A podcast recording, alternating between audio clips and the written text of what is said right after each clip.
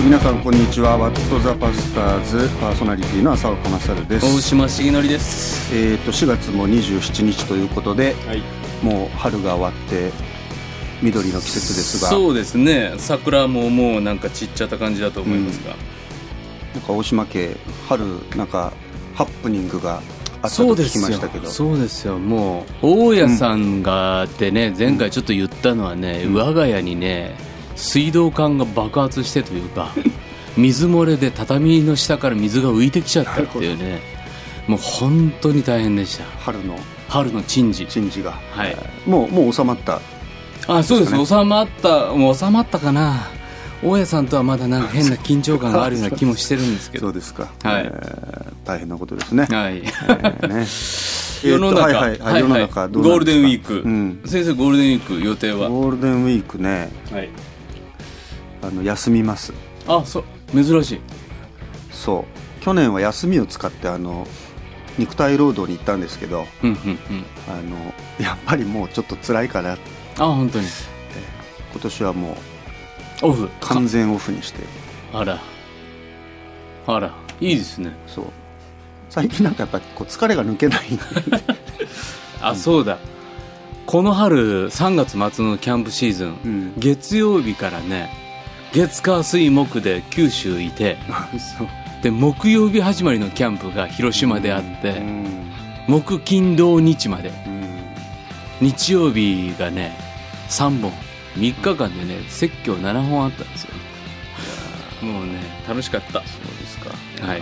ねいやなんかもう無理はできないなと最近そうですね。ね思ってましたあのとあのそういう意味ではちょっとねあののんびりはい、寝て過ごそうと思ってますけど、はいはいはい。えーまあ、皆さんどうぞ楽しいゴールデンウィークねそうですね。過ごしてください。はい。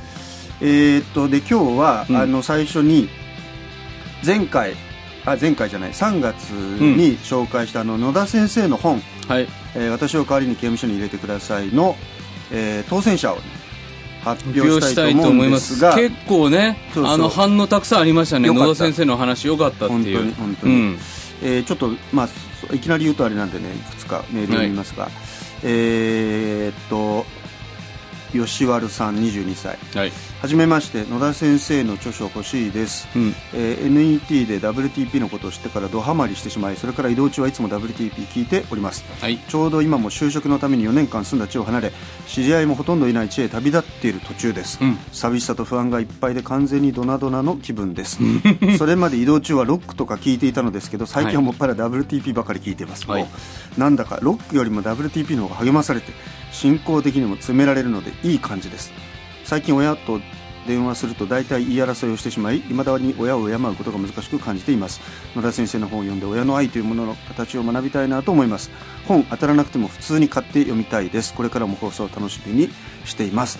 ありがとうございます。就職だ。就職うね。んちょうどこの4月27日ですからね、はい。もう嫌になっちゃってる。ねやっぱりね学生と違いますからね、そう。うんもういいじゃないですかロックの代わりにこれ聞いて、これ聞いてね、うん。仕事頑張ろうって思えるか、ね、なんかもう窓際で寝て落っこちないようにしようとかね。そうそう。そういう感じですかね。まあまあありがとうございます。はい。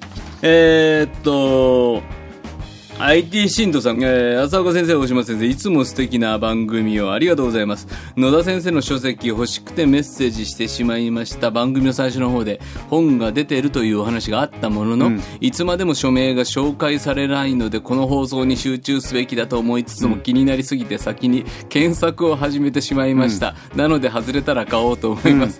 別にこんなに集中して聞かなくてもね。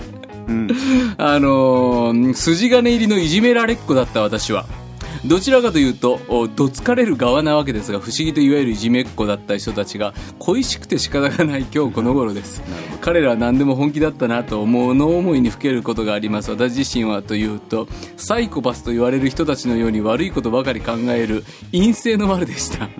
暴走族とかあするような人たちよりもいい人を装ってる悪い人である自分たちの方がずっと悪かったんじゃないかなと思いますそんな自分も許してくださる神様に感謝ですということで本欲しいってことですね。ね。あとね、えーはい。とラミーさん、はい30代、えー、といつも放送を楽しみに聞かせていただいておりますえー今日の放送いろいろ考えさせられながら聞きました、今新学生なのですが、うん。私が学んでいる学校では人に寄り添うということを特に大切にされています。伝道者であることはもちろんのこと何よりも人に寄り添う牧者になるようにと教えられてい。ます。人に寄り添うことなしに福音を伝えることはできないと感じております。そんな学びの中で野田先生の働きを紹介してくださった今日の放送は良き学びの時となりました。おありがとうございます。私にできることを祈りながらさせていただきたいと思いました。野田先生の働きがさらに祝されますように。野田先生の本をプレゼント希望いたします。ちなみに4月1日は私の誕生日です。お。当たらないかな。だそうですね。はい。もう。当たらないかな。当たらないか。あげちゃいましょう。あ当たりました。当たりました。おめでランディさんおめでとうございます。おめでとうございます。ね他の人はまあ自分で買ってもいいって言ってたからそうですね。あのね、あと他にもね、3月27日誕生日、北陸の学生さんっていう人も、欲しいはい、都合のいい話と思いますが、野田先生の本欲しいです。はい、えー、当たりませんでした。あとはね、えー、他にも、えっ、とね、グランパスは蘇るさん、えーメッセージ、本希望。うんそれだけえーはい、それだけ。あ、当たりませんでした。残念。じゃあ、あの、ラニーさんに野田先生のサイン入りの、はいえー私を代わりに刑務所に入れてくださいをプレゼントいたします。はい、おめでとうございます。パチパチパチはいパチ。楽しみに待っててください。っはい。てことで、はい今日は、ちょっと最近ね、あの、充実ゲストが続いてるんですけど、そうですねあの、もうゲストに全ておんぶに抱っこの番組になっているんですけどね、はいまあちょっと、あ、これは僕たちがやらなきゃいけない番組だったってことに、我に返って、はいちょっと今回はいくつか皆さんのご質問にね、はい。答えてみようかなということなんですが、えー、っと、じゃあいきますよ。はい、はい。えー、っと、ウェブネームのぶさん、20代。うん。えー質問があります。はい。クリスチャンホームで生まれ育ったクリスチャンですが、最近ヨハネの黙示録を初め、生まれて初めて読み始めて、うんもうそろそろ読破しそうです。うんただ意味がわからないので、一章につき数回読むようにしています。偉いね、うんそれでもよくわかりません。解説、お願いします。というこれはもう浅岡先生に答えてもらうしかないですよねこれはもう黙示録といえば浅岡勝そうですか。い、や、もう。解説お願いします。でも黙示録を読むってね偉いですね。でもね。偉い偉いだってじ順番に読んできて黙示録まで行ったってことですかねそうね。やっぱねすいつでしたっけ？とりあえず投資で読まなきゃいけないみたいな話しましたよね。そうそう。そうすると聖書に対してあの精神的に優位に立てるっていう、俺はお前を読んだっていう。ね、その事実が大事だ この聖書に対して精神的に優位に立つっていうのがそもそもどうなんだっていうのは。でだってほら一度も読めてないとやっぱどっかでこう負けてる感があるじゃないですか。もうね結局ね浅岡先生って勝ちと負けがねあの負けたくないんですよね。負けたくないっていうか勝ちたい。なんかそうなんか負けてる感を持ってると、うん。自信を持ってほら誰かにもはい。おすすめできないじゃないですか、はいはいはい、ねそれはわかります。キリスト教いいよとかね。本当にいいよいいよって言う時お前だって聖書読んだの?」ってうん聞かれたら「うん、まあ」ま あいろいろ。はいだからでも読んでると「はい俺は読んだよ」みたいな、うん。言えるじゃないですか。黙示録だって読んでそうそうそうそう。それを言いたいがためだけに、うんでも黙示録を読むっていうのはクリスチャンとしてどんな意味があるんですか？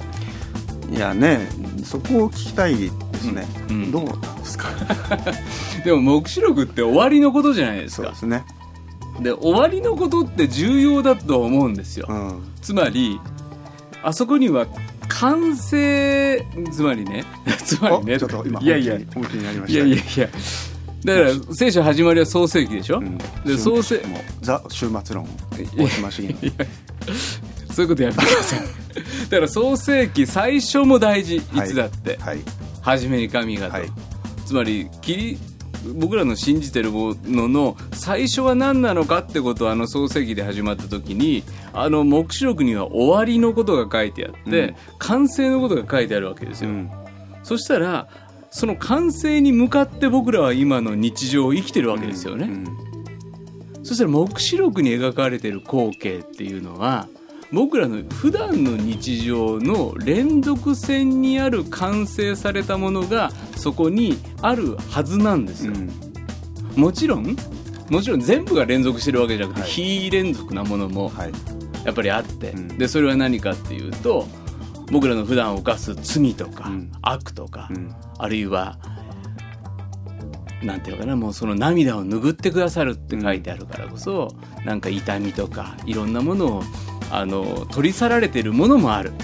でもお全てが非連続だったら僕らの生きている日常には何の意味もなくなるじゃないうん。ですか、そう思うと黙示録に描かれている光景から僕らの今の日常をお問い直していくとうん。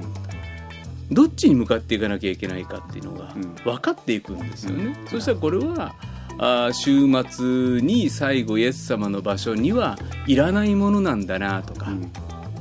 これは大事に積み上げていかなきゃいけないもんなんだなとかあの焼き尽くされてなくなっちゃうものとうん。残っていく。残るものと、うん。その違いが終わりのところには書いてあるのででそういった視点で黙示録を読んでいくとなんかすごく象徴的に書いてあるものがあーたくさんあるんですけど、うん。そこは子羊の婚宴だとかね、うんほん。と僕らはキリストの花嫁になるんだって、うん。じゃあイエス様と僕らは花嫁と花イエス様が花婿で僕らは花嫁の関係だったら、この地上でも僕らはイエス様とやがて婚宴を向かっていく恋人のように生きていこうとか、うん。なんかそんな風に、うん。あのー黙示録に書かれていることを読んでいくと、うんなんかリアルにグッと迫っていくんじゃないかなと思うんですよね。ちょっとだからあの難しいし、うん。誤解されるじゃないですかはい黙示録って、ちょっとまあとにかく怖いし、うんうん。おどろおどろしい。し、なんかよくわかんないあのなんていうかこうちょっとこううん。極彩色の世界。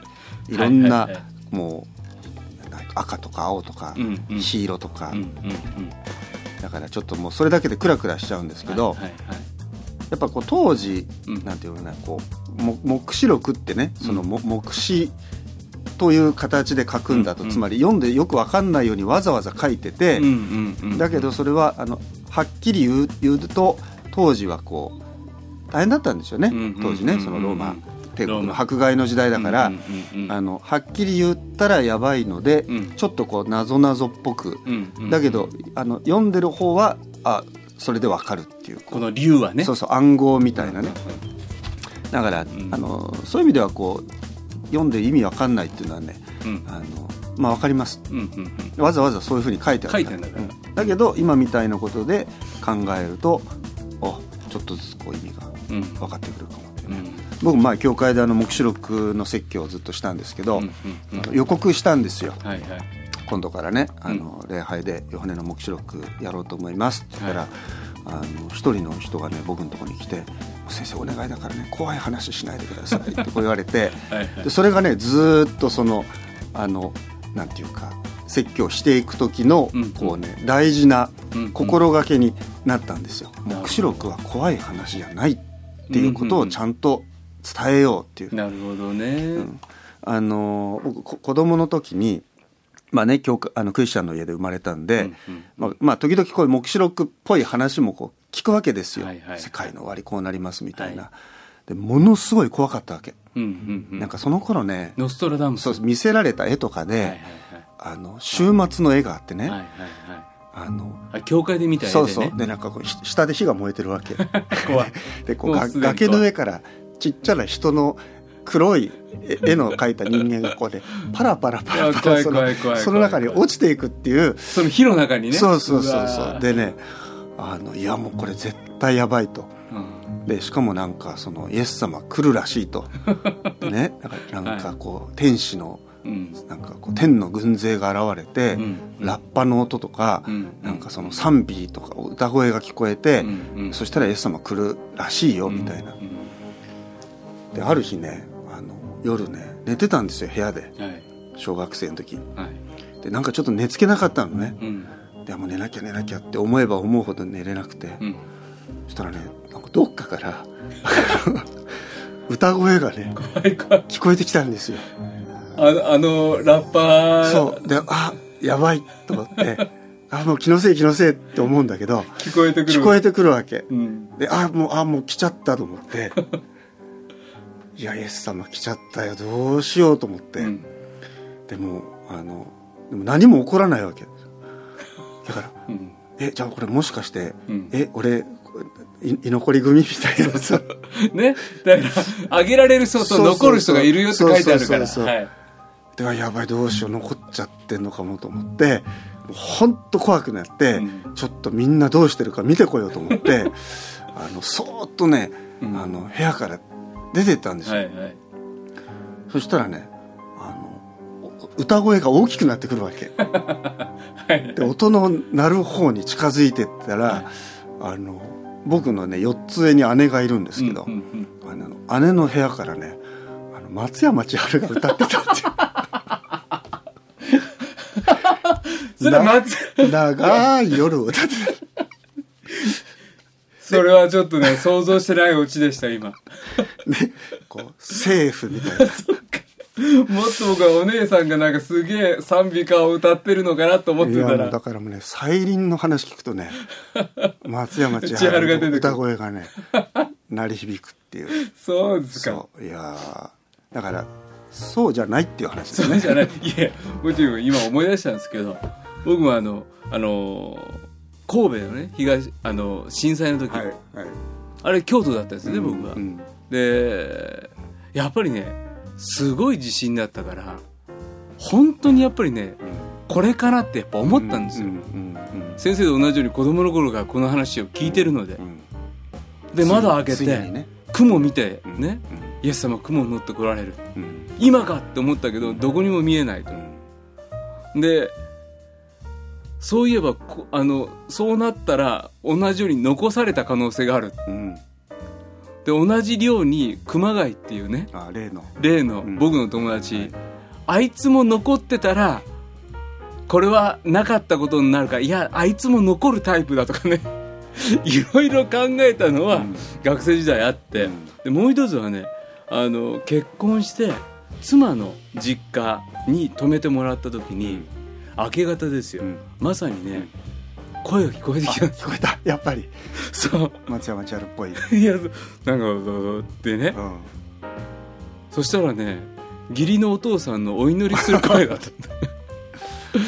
いやだからどっかでやっぱりこう、意識してますよね。そうそうそうそうそうやっぱいつか来るからね。いつか来る、うん。でだだからいつか来るっていうのをいつななのかは聖書は明らかにしてないからあんまりビビっちゃってもね。ビビっちゃダメダメで変な人が出てきてねこの日だとか言っちゃって怪しげなことになることも多いし。そうそう。俺キリストみたいなね。やばいのがね。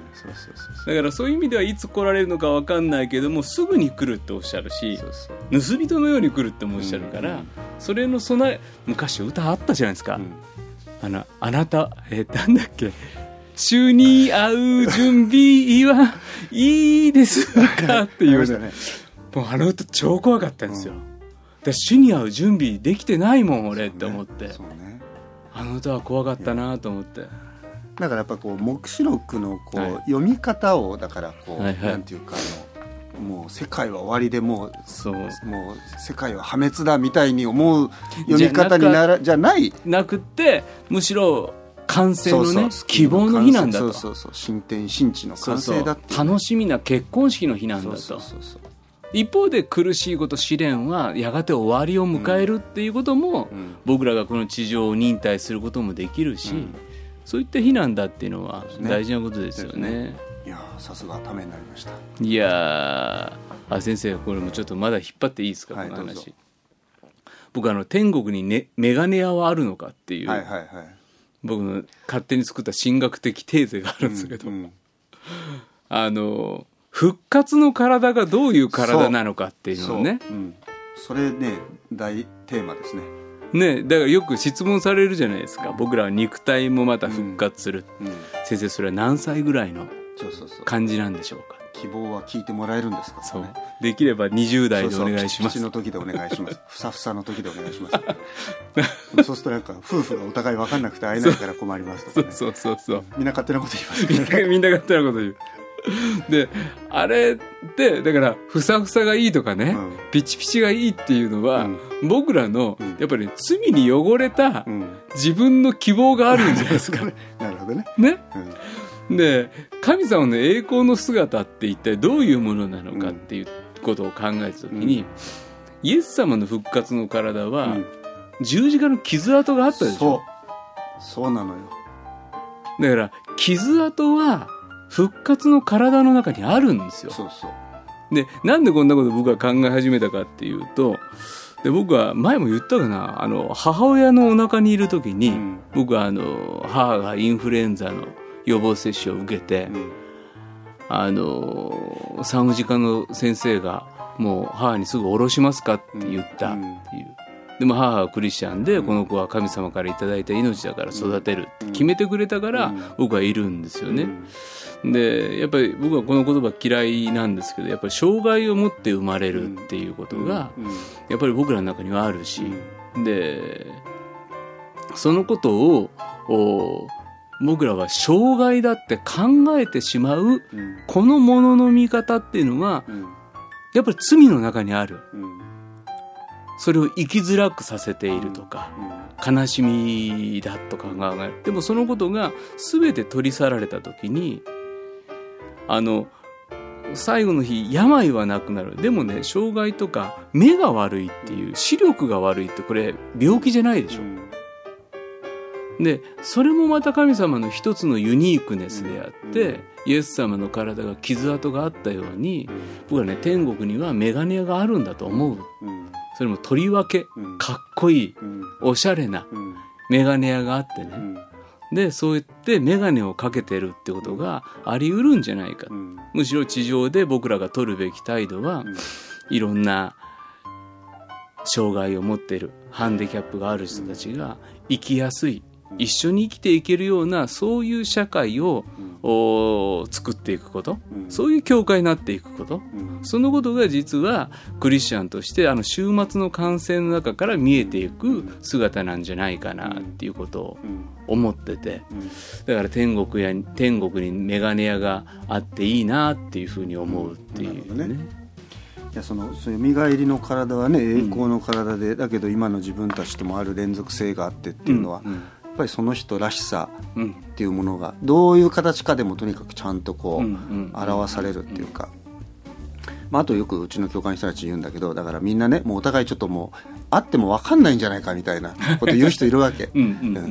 だけどなんかねこれ僕の勝手なイメージですけど、うん。やっぱりあの教会ってこう神の家族ではいはい。でその教会がやがてはこう神の国のこう完成の中でこうちゃんとこうなんていうかなあの完全な形になっていくと思うと、うん。あのなんかあの甲子園の入場じゃないけどはい。うちの教会だったら徳丸町キリスト教会というプラカード立ててね。あじゃあああうちの教会の人ここ集合みたいな。あなるほどね。そしたらみんなわーっと来てあなんか久しぶりだったねみたいな。そういう風だといいなっていう。うあそれも面白い。うんなんかもうあの先に召された人も、はいはいはい。あの後から来た人も。俺祈ってたぞおそうそうお前そうそうそう。それでなんかこうお互いいやなんか老けたねとかいやなんかこういろいろ言いながらもなんかそこでねはいこう、はい。でなんかこうあの、えー喜び合うなるほどね。みたいなイメージ、ああはあはあはあはあ今日ちょっと週末論話になってますけど、はあはあはあとはね、はい。あの映画好きなんですよ、うんうんはい。であの最後まで見たいわけ。映画はね。全部。うんうんでほら最近なんかちょっとせあのなんていうのああいう全部あの最後のこうスタッフロールが終わった後うん。うにん。ちょっと映したりするのあるじゃないですか、あ、ああいうのはちょっとね、うん。嫌いなんですけど あの狙ってんなみたいな、うんうんうんうん。だけど映画館とかたまに見に行っても,、うん。もうみんなほら本編終わるとすぐ立ち上がるんだけど、うん。もう最後まで見たいんですよ、うんうんうん。であれ見てるとね、うん。前もこの話したかもしれんけど、うんあなんかこう天国行ったらね、うん。神様が、うん。あのそういうのをこう見せてくれて、スタッフロールのね。そうそうそう。でこう神の国のね、うん。あの完成のために。ねもう働いた人たち、うんうん。照明とか。そうそうそうそう。いっぱいいるわけよ。でそのメインの人はまあ多分いろいろいるんですよ、ね、主役大島みたいなところから始まってこう。ままたもうそういうこうずーっとこいじり方。うそれでこうなんつうのほらいろいろあるじゃないですか、はいよく見ててもよくわかんないような、うんうんうんうん。うん。あの多分その業界の人じゃないとね肩書き見てもこれ何する人だろうなんかよくわかんないけど、まあうん。でもまあなんかやったんだろうなうんみたいな。で中にはもう本当ただケータリングのほらうんご飯手配した人とか全員出ますからね全部出るでしょ？ね。うん。あれがね好きなんですよ。うん。なんかこうなんだろう。僕らはそれわかんないけどうん。でももしそこに自分とか自分の関係者いたらいたら。絶対見て嬉しいじゃないですか。あそこ出てたよね。そうそうそうそうそう、っていそのいっぱいその一人ずつじゃない、はい。もうまとめてね出るようなところでも、うんうんうんだから神様ちゃんとなんか天国行った時に、うん。あのあなた、うん。ここでねうん。あの働いたねっていうのを、うんうんうんどんな人でもちゃんとこう、あるっていうか、うんうんでそれをそれを思ったら、うんうん。なんかねあの嬉しくなるというか、うんうん。でそれも徳丸町の教会のみんなでそのロール見てるんですよね。そうそうそうそうであ次だいたいたいいた。いたそうそう。ちょっと名前字間違ってるけど。間違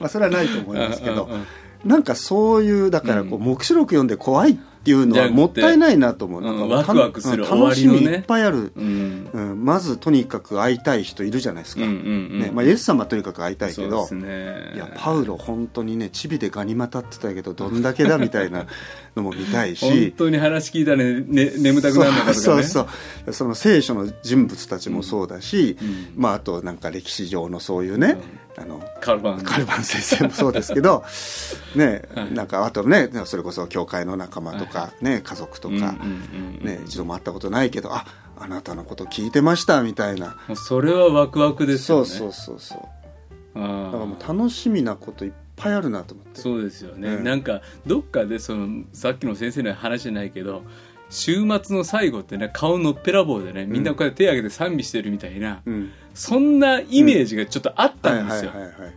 でもそれってずっと賛美してるのも疲れんなとかね。最近年だから取って結構天国忙しいと思うんですよね。そうそう。むしろ、うんいやろんなることいっぱいある。人に会ってね楽しくて、うん。であのあそこのあれ見てたよとか、なんか自分のなんか忘れてるようなことだって覚えてくれて、感謝してくれたりとかねぎらってくれたりとか、ね。もう最後打ち上げでしょ要は。そうね「お疲れした!」っつそうそうそうってこの地上を。そ全てのでそして最後やっぱりイエス様がううん「ここは!」っつって一言うん。バシッとやってくれて、でいやそうなった時のねあのご飯は美味しいだろうなとかねうん。何食べれるの祝宴ですからね。祝宴。そこでもパンとブドウ酒だったらどうしようと思うけどね それだけ？でもそれがきいやそれもすっごいそれが美味しいんでしょうね。いやどうかな。足洗ってくるんですかねその時イエス様まだいや違うか。いや僕らが洗うんじゃないですか。洗わしてもらう。イエス様の。うん。もう書いてないことを今好きに喋ってるから。結構やることあるんじゃないかなっていうなるほどね。うん。なるほどね。これで楽できると思ったら大間違いだみたいな。いやいやいや。まだまだやることあるぞみたいなこともあるかもしれない。そうそう。だからそう。だからね僕天国行ったら何してんだろうなっていうのが、うん。あのーでその KGK の先輩の人から聞のそういうリトリートの中で聞かれてね、うん。つまりあそこでやっていることが今の自分のコーリング、うん。飯とつながってるはずなんだと。なるほど。でそれについて夫婦で話し合ったことあるんですよね。なるほど。で俺何してると思う、うん。って言ったらうちの妻が「うんいやしげちゃんはん。温泉入ってんじゃない?」って言われて「いや俺ずっと風呂入ってるわけにもいかないでしょ」つって、うん。ででその時にね「あ分かった」って言って。あ「あなたはね天国行ったら子供たちにね絵本を書いてると思う」って言われたんですよ。美しい。イメージを言いますね。うんそうそう。なんかありがたいなと思って、うん。それはだから自分にとって僕は小学校の時前も話しましたけどいじめられっ子だったんですよね。でいじめられっ子で帰りいつも空想しながら帰ってて、うんでもその空想しながら帰ってた自分が今説教者牧ね伝道者牧師になって聖書の言葉を物語っていけるというか、イメージ豊かに語っていけるっていうあの小学校の辛い帰り道は今につながってるんですよね、ねそして今はやがて天国の絵本を書いてるんだとしたら、うん。きっと今いろんなことを考えたりしてることも、うん。でなんでそんな風に思ったのって言ったら、うんうんいやあなたが今自然にいつもやってることっていうのは、考えてることだよねって言ってくれたんです、うん。でそれはすごく嬉しかったんですよね、ほっといたら考え事してる、うん。でそれがあなたが神様から与えられてる召されてることじゃないって言われてね、であそうか。そっちに向かってるんだったら今いろんなことを考えちゃうこともうん。やがて神様が一つの形にしていってくれることをうん。その考えるっていう辛いこともあるし、しんどいこともあるけれども、はい。なんかお委ねしながら考え続けられたらいいなっていうふうにも思えた一言だったんですよね、うんいやだからなんかこう週末を考えることってこう、うん。世の人が考えるようなこう怖いことうん。恐ろしいことじゃなくうん。てやっぱり自分自身の完成でもあるし、はい。世界の完成でもあるし、うん。そういうこう神様がこう与えてくださるこうあるなんていうかうん。希望のこうビジョンっていうんですかね。そうですよね。えーそういうもの。そしたらね今の日常の一つ一つをコツコツやっていくこと。そうそうそうそう汗かくこと、そうそうそう。う、ん、努力することだって、うん。ちゃんと報われて一つになっていけるっていうか、本当ね、うん。いやなんかそんな話になる。そうですね。はい。ーもうちょい行きますか、はいはい行きましょえー、っとねあった。北陸の大学生さん、うはい。えー WTP この前の NET で聞いているバックナンバー全部聞きましたそして2週目に入っています。先生方に質問です。僕はよく KGK で症例や証しをさせていただくのですが、うん。この違いがよく分かりません、うん。僕は証しというのは自分が神様から受けた恵みを証しするつまり自分の生活の中でという自分の中でという自分の体験を中心に話しますが症例も御言葉を選んでここから症例しようと決めても結局自分の体験から御言葉によって助けられた励まされた話をしてしまい違いがなくなってしまっているように感じます。何か証しをする時のアドバイス症例の時のアドバイスそもそも証しや症例とは何なのかということを教えていただけたら幸いですだって。はい。大学生。機会があるんですね結構。そうなんですよね。大学生の人にもはいはいはい。話す機会が、そうなんです。あのー自分たちでちゃんと開会礼拝を持って、うん。うん、御言葉から教えられて始め始まっていこうねってことを刑事が大事にしてきたので、うん。まあ、そういう意味ではその奨励おすすめとか言われるそういったものをやる機会が大学生であってもあるんですよね、うんなるほど、うん。でもこの証と奨励の違いって何なのか先生聞かれたら何て答えるんですか？証ってやっぱりね、うん。自分に神様がこうしてくださったことをお話しする。お話ししましょうみたいなことをよく言われるから、ただのなんか自分の体験談とか、あの自分のなんかこういうことああってよかったですとか、あのなんかまして自分の自慢話みたいなのとはちょっと違ってそううんでも神様が自分にこういうことをしてくださった、うんうん。そのことを神様のこうその見業をうん。こうみんなに知らしめるっていうようなことですかね。そうですよね。だから証で成功談をいっぱい聞くとへこみますよね。ないですかそういうの。ね。なんか神私がこんな風にやってこうなってこうなって最後「神様良かったです」だけ聞くとちょっと何なのって思います、ね その辺がこう僕らのこうダークなところですね。そうそう素直に聞けないね。幸せをし素直に聞けないっていう本当に。でも結局神様の皆が褒めたたえられるんであれば自分のあの痛かったこととか苦しかったこともそうそうだから成功談言わなきゃいけないって思っちゃうと証しできなくなっちゃうんです何も証しすることありませんみたいな、うんうんうん。いやでもねいやだってどんなことだって神様の恵みにの現れだっていう自分の失敗だろうが、みっともない話だろうが、うんそうすると証しすることないってことないなっていう気がしますけどね。そうですよね、うん。だからだからねクリスチャンになんなかったら多分人生でこんなことを隠してただろうなって思うことが、うん今やもはやネタになったみたいなね。この番組はそれで成り立ってますからね。むしろ美味しくどうしたら美味しく神様が美味しだかしてくださるみたいなことを信じながらさらけ出してなんぼみたいなね。そうそうそうそうね本当。だから奨励っていうと今度やっぱりこう神様の御こ、うん。まあまあこれいろいろ定義しだすとね多分いろいろ諸説あると思うんですけど、うん僕は奨励例えば説教と奨励どこが違いますかみたいなね。はいで教会によっては牧師がやったら説教だけど神道がやったら奨励だとかっていう教会もあるし、うんうん僕はあのうちではあのや信徒の方が説教しても、うんうん。あの御言葉のご奉仕していただくことあるんだけど、うんそれも説教って言うんですよ。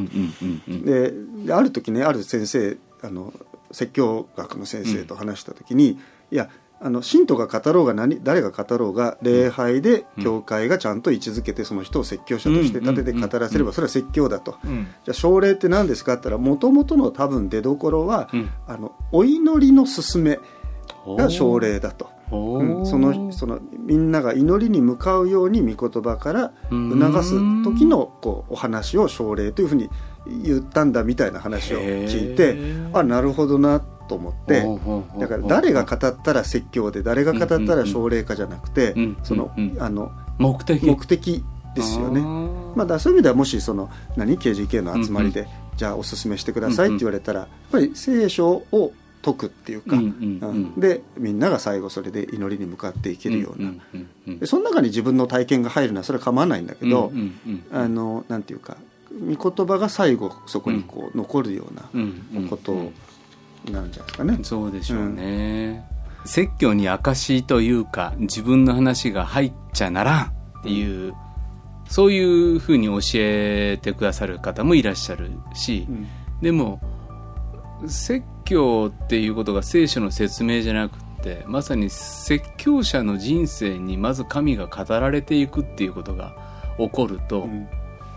神の言葉に語られた自分の中で立ち上がってくるものを、うん。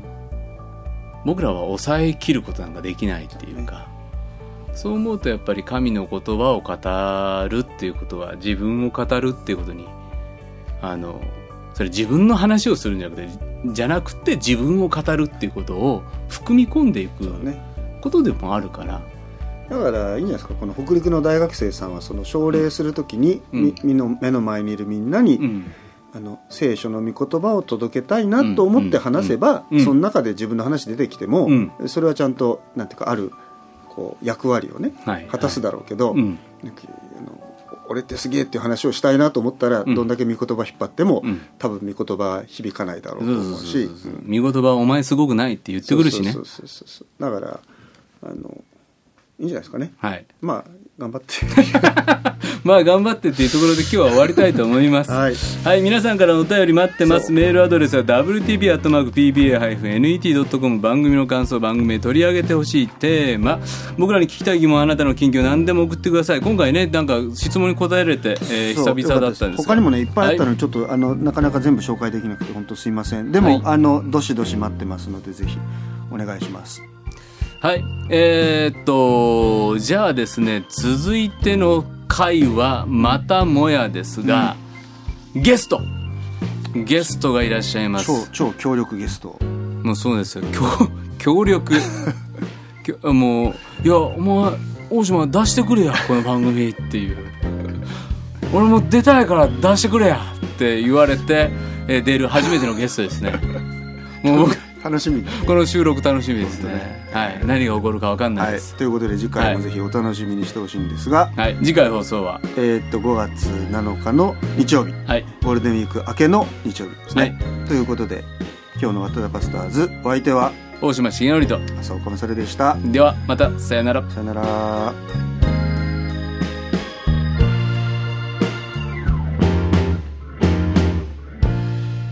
この番組はラジオ世の光テレビ「ライフライン」でおなじみの PBA 太平洋放送協会の提供でお送りしました。